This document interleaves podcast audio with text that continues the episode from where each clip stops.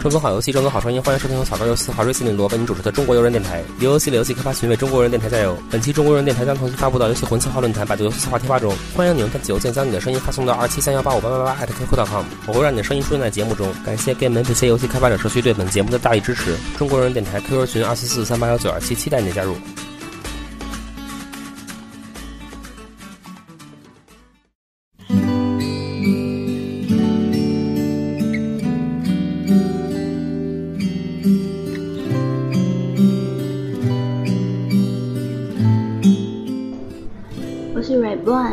小策划。我是中国游戏人，我爱中国游人电台。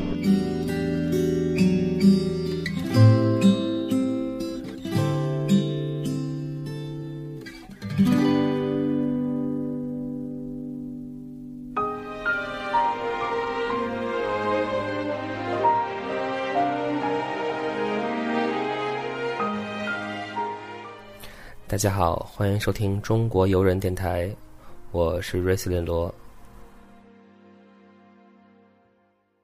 最近有一些以前的同事，嗯，第一家公司的同事离职了，而且好像人数是好几个。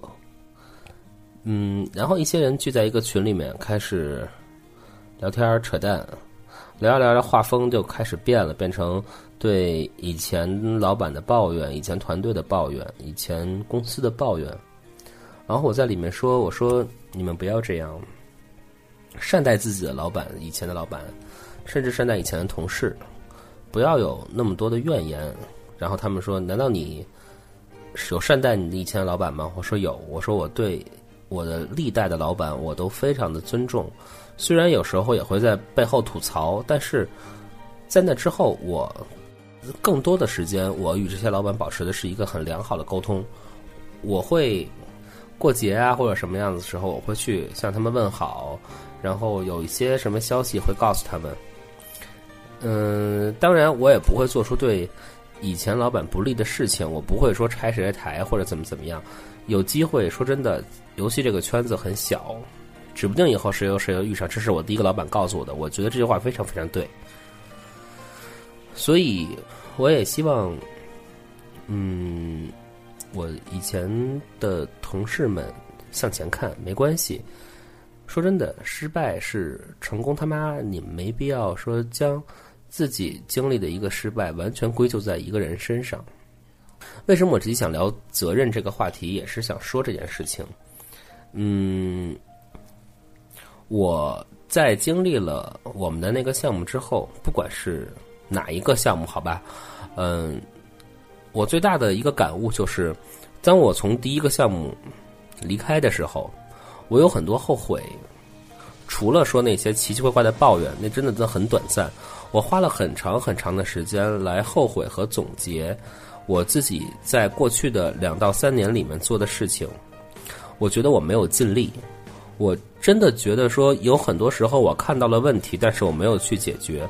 我觉得那是别人的事情，别人不解决，我为什么要解决？然后最后这个项目还真的就是出现了当时我预言的那些问题。我真的，其实我跟老板、跟我的当时的主管，还有我的下级，我都有说过，说某某某某事情一定会出问题，他会出问题，出问题出在哪里？然后说完就完了。没有继续去跟进，结果最后他就出了这些问题。不管因为谁，不管因为什么，我真的很自责。我觉得我有时间，我可以继续把那些东西弥补上，哪怕多做一点儿，可能结果都会不一样。但是我没有。于是，在我的上一个项目当中，说真的，我，嗯，我可以比较。嗯，圆满的跟自己说，我觉得这个项目被砍掉或者怎么样，我尽力了，我真的呕心沥血，我把我所有的时间和精力都用在了这个项目上，我没有后悔。这是我历经两三个项目以后，我自己最大的感悟就是这个。我不知道你们怎么样，但是说真的，我觉得这个是我的一个成长。我在这里要说的是什么？什么是你的责任？你的责任作为一个策划，你的责任不是你手头的那份案子，也不是去测试，也不去，也不是是什么，而是就是你正在跟的整个项目。也许你会觉得项目管理或者进度控制这件事情与你无关，但是我要跟你说，一个游戏真的是一群人一起做出来的，少不了任何一个人的努力。如果你看到了问题你不说，那么是你的责任；如果你看到了一个问题，你有能力去做，但是你没有去做，这也是你的责任。哪怕是你在工作之余，你在外边，比如说吃饭的时候，突然灵光一闪，你发现你有一个问题没有解决，或者说你发现别人有一个问题，然后你没有记下来，你就这么把它放过去了。日后当这个问题爆发的时候，我跟你讲，这就是你的责任，你没有尽到你的责任。所以我在里这里是怎么说呢？我。算是寄予我以前的那些同事，不管是我以前的伙伴，还是我以前的小弟，请你们重新审视你在那家公司待过的日子。你们真的有真的有尽力吗？把你所有的精力用在你那个项目上，除了抱怨，你真的觉得你自己没有一点愧对自己的公司、愧对那个项目吗？如果有的话，停止抱怨，改自己的毛病。做最好的自己，在下一个项目里。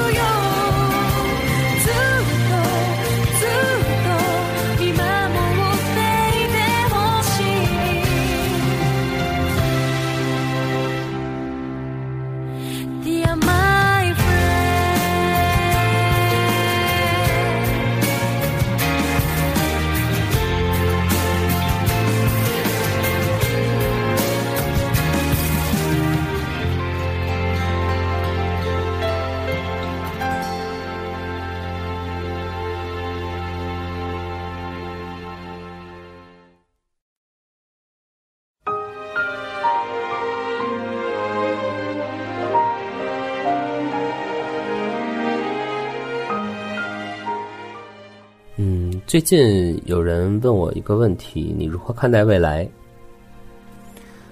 我花了很长时间去想这个问题怎么去回答，然后我给出的答案，说真的，自己也不是特别满意。我说我可以给你一个大目标，不论是说我人生的目标，还是我对于手眼前这个当前这个项目的目标，我可以给你一个目标，我甚至可以给你列出一个相对详细的计划，附时间表。没有问题，但是我没有办法保证我会按照这个时间表去做，因为对于项目来说，我不知道下一周会发生什么突发情况，我也不知道未来的两个月会发生什么情况，我只能说我知道把目前我想做的东西做完，一共需要多少东西，需要多长时间，但是我不能保证。当有突发情况进来的时候，我仍然会按照这个计划走。嗯，了解我的人都知道，我是一个吹了牛逼就一定要做到的这么一个人。所以，当计划发生改变的时候，我很可能会重构我未来所有的安排，然后以保证我仍然能够达到那个目标。但是，可能我中间的步骤和我的方式会改变，我会重新去优化也好，重组也好我的计划，这是我的一个方式。我在这里想说的是什么？嗯，最近我在教一些新人，然后我会跟他们说：“我说你在写东西的时候，你不要特别可丁可卯的，就是嗯，你想要什么，你就直接要一个结果。你要去想你怎么去实现它，尽可能细致的用用程序的眼光去看怎么去实现它。如果你不懂，咱们就去问，没关系。然后。在这基础上，我希望你能多一种解法，实现这个目标。除了用咱们所现在想的这种方法之外，有没有其他的方式？哪怕费事儿一点，或者省事儿一点，或者达不到最好的效果，有没有第二效果？来问为什么？我说，如果现在因为工期的原因，或者因为程序里面有些突发情况，它没有办法去做你这个功能，但是我们仍然要实现这个效果，我们怎么办？如果程序在开会的时候说。不好意思，没时间，这个东西咱们做下版本吧。那我们是不是不做了？不行，对吧？因为策划的很多东西，尤其是系统策划，你每一个功能其实一环一环套在一起的，它们彼此咬合，互相运作。如果中间有一步缺失了，可能你设计的很多东西都要重来。我们没有时间，在策划也没有时间重新来这一层，来来来来这一遍。所以你要有办法说，当程序告诉你没有时间做的时候。你有一个替代方案，我们能不能用其他的手段来实现我的这个想法？然后再有一个方案是，如果我们不能完美的实现我这个想法，那么有几个东西在这个案子里面几个是重点，我们先把它们实现出来，这样能至少能保证我们整个策划设计的大方向它能够它能够转起来。然后在这基础上，我们能不能更多的去预想？这个系统我们以后还能用来干什么？我们能不能在程序有时间为我们做东西的时候，更多的去预留一些未来可以用的接口？如果有一天当程序他们忙着改 bug，或者说当我们有一天项目在你现在这套系统上搭了很多其他的东西，程序方向已经不好去改动以前的代码的时候，我们是不是能够有足够的接口让我们？不用程序去改动，而是我们自己策划，通过重新填表的方式或者其他方式，就可以实现我们想要的一些新东西。尤其是尤其是一些主干上的东西，我们能不能通过其他的手段来实现延长主干生命力，或者说让主干变得更粗壮、更健壮的方式？甚至以后运营说我们要加一些花活，做一些。呃，控制或者怎么怎么样，我们能不能不通过麻烦程序的方式策划？只要怎么怎么样，我们就可以直接让这个功能上去，或者说满足运营的要求。我觉得，我觉得这个真的是很重要的事情。所以我希望和大家分享的就是这样一种，嗯，思考模式吧。怎么怎么说呢？我不知道我的这个想法对不对。如果你觉得我的想法有问题，或者说你觉得我设计的理念有问题，希望你能够给我反馈。嗯，加入到我的 QQ 群里面，二四四三八幺九二七，或者直接 QQ 邮箱将邮件发给我，二七三幺八五八八八 at qq.com 也可以。我真的希望更多的能够接到大家的反馈。好，我们进第二首歌。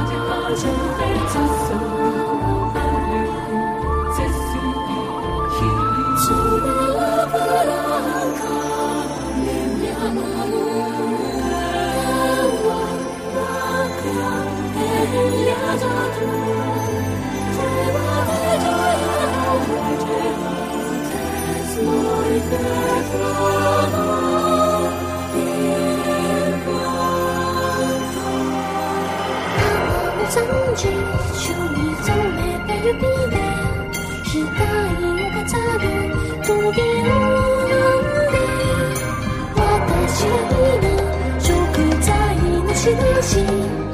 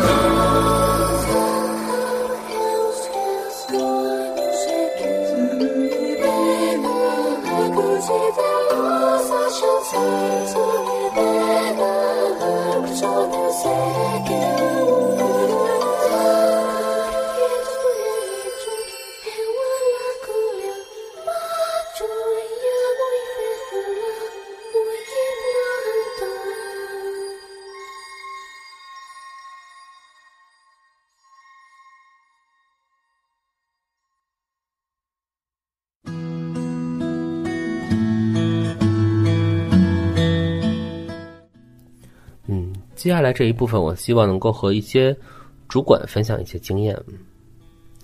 嗯，有些主管真的很有能力，他们有很强的制作能力与设计能力，然后并且思维缜密。嗯，无论从设计到执行，真的非常强。于是，嗯，公司将他提拔为主管，然后让他去带新人或者也好怎么样，希望能带几个团队。可是，往往像这样的人会有这样一个执念，就是什么事情一定要亲自来做才放心，或者觉得自己不希望将自己的东西分享给别人，不希望去教别人。于是，我认识的一两个人就这么很悲惨的出现在我面前，他们跟着一个嗯。被一家大公司，嗯，高薪留下当主策划的这么一个主管带着，当了两年的、三年的系统策划，但是几乎没有写过策划案，也没有制作过什么。两个人，嗯，在我看来就是做测试做了两三年，但他们真的是系统策划。然后当他们跟我说。嗯，你看我能做点什么时候？我说，那你去把我什么什么什么系统写了呗，或者我一个活动咱们要写。然后这个两个人给我的东西，一个是拿 Excel 一行一行那样去写文档的那样子，给我了一份文档。另外一个人更奇怪，就真的完全的不会写。然后我就问说，那你们过去两年都做了什么？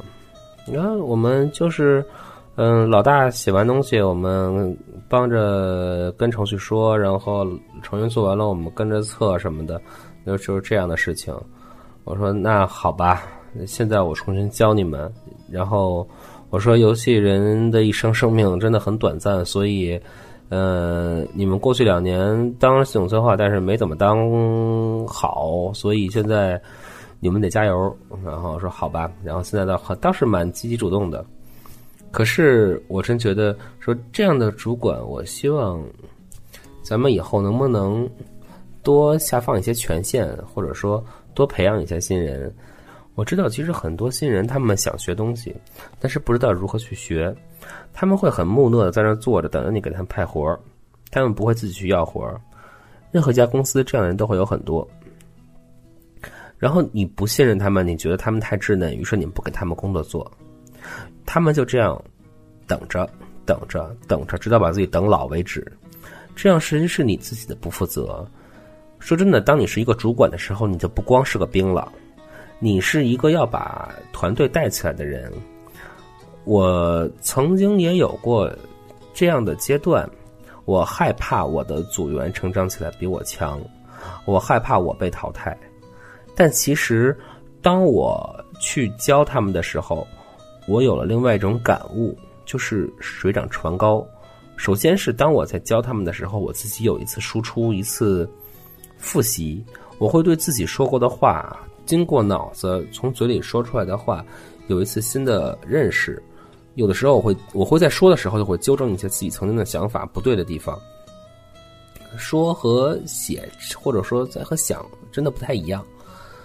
然后在之后，你会发现，当你周围的这圈小弟他们的能力起来以后，当他们和你聊讨论的时候，你自己会从他们的身上学到东西，这反而比你从其他人身上去偷师要容易得多。这真的是让我很感动的一件事情，也是让我嗯发现学习的一种新方法，就是你把你的告诉给别人。当别人接受了你们之后，他会有一个新的组合。当他在向你说出的时候，你会有新的发现。不信，你们就试试。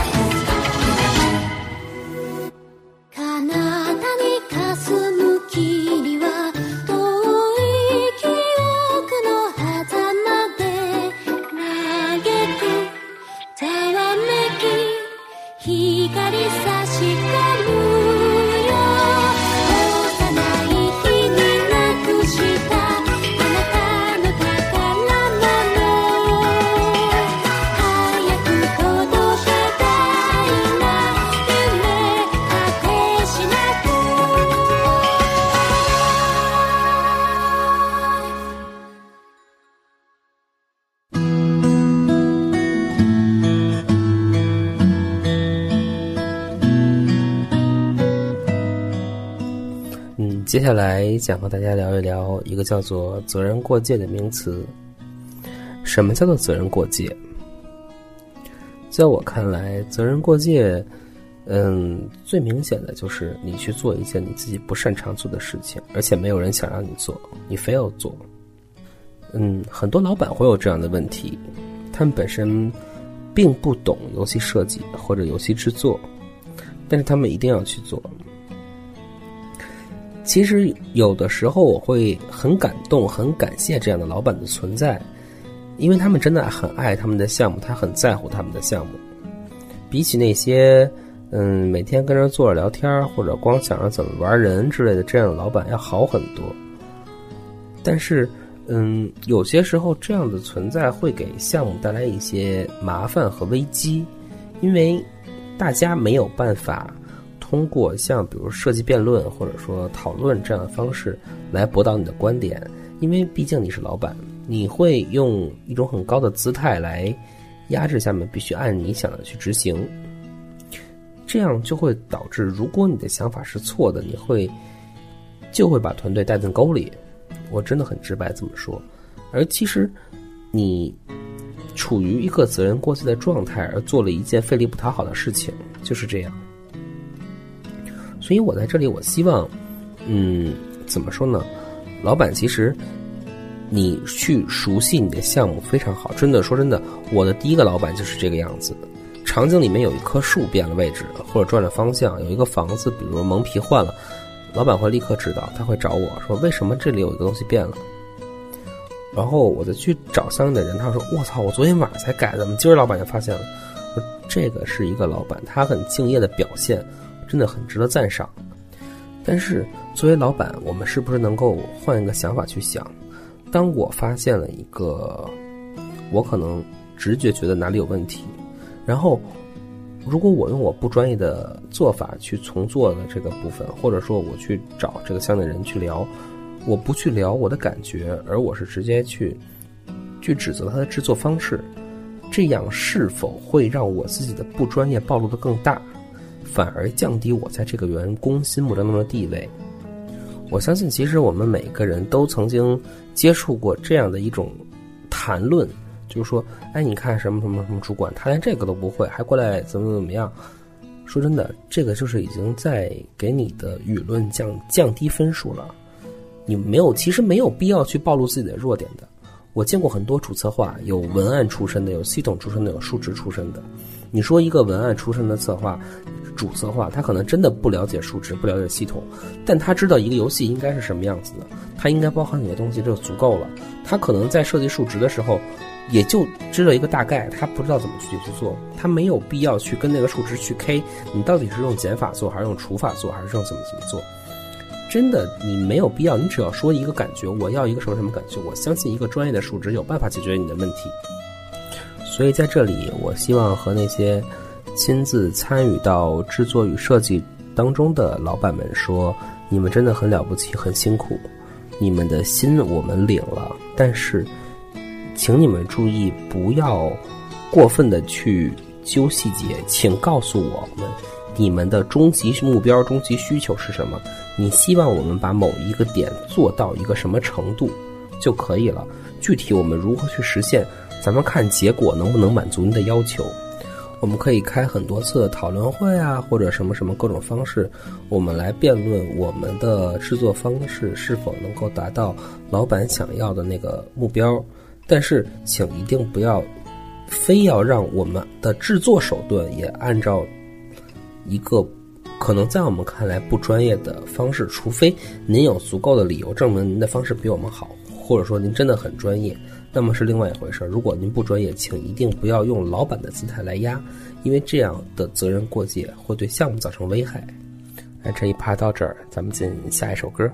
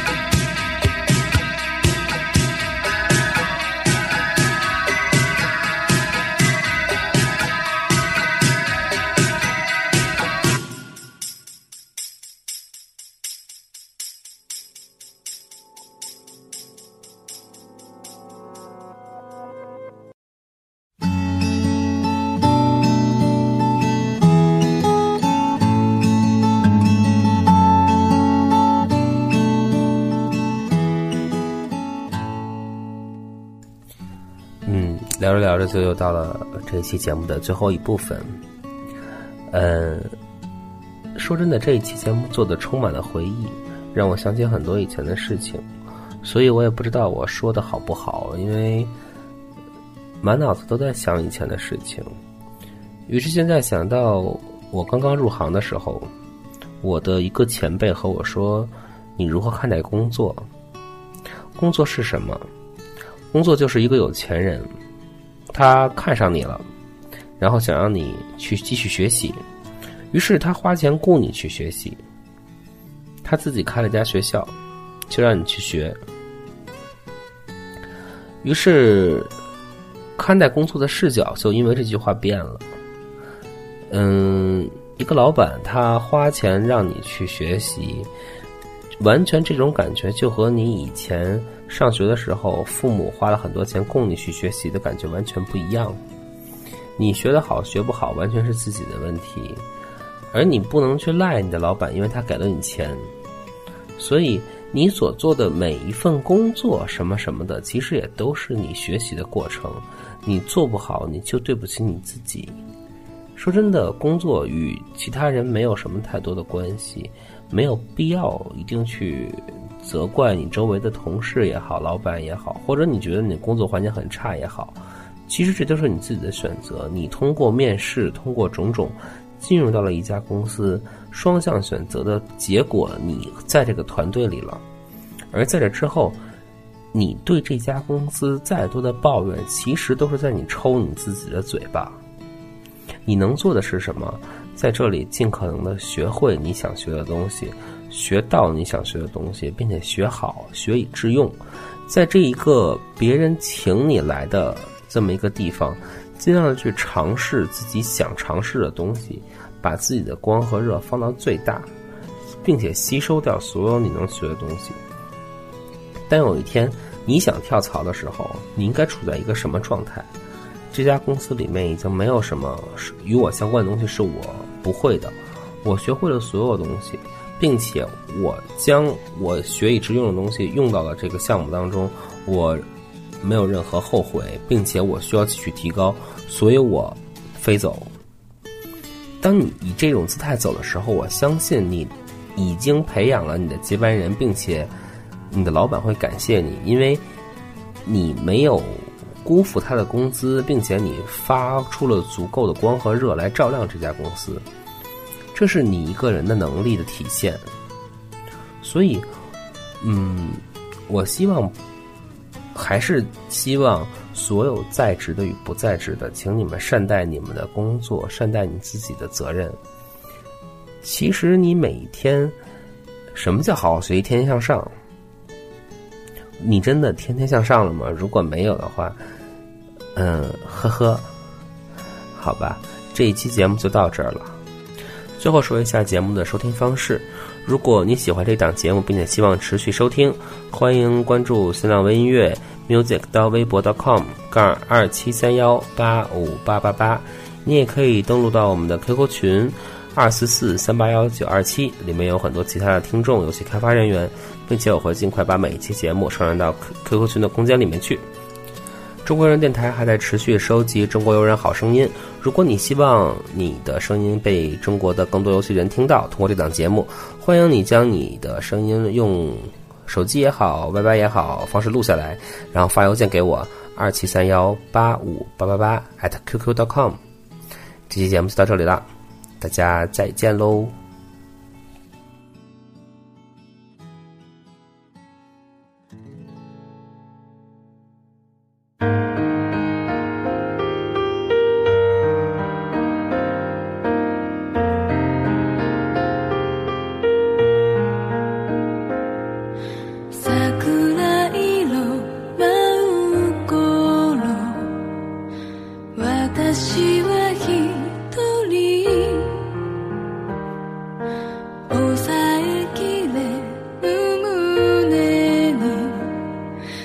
全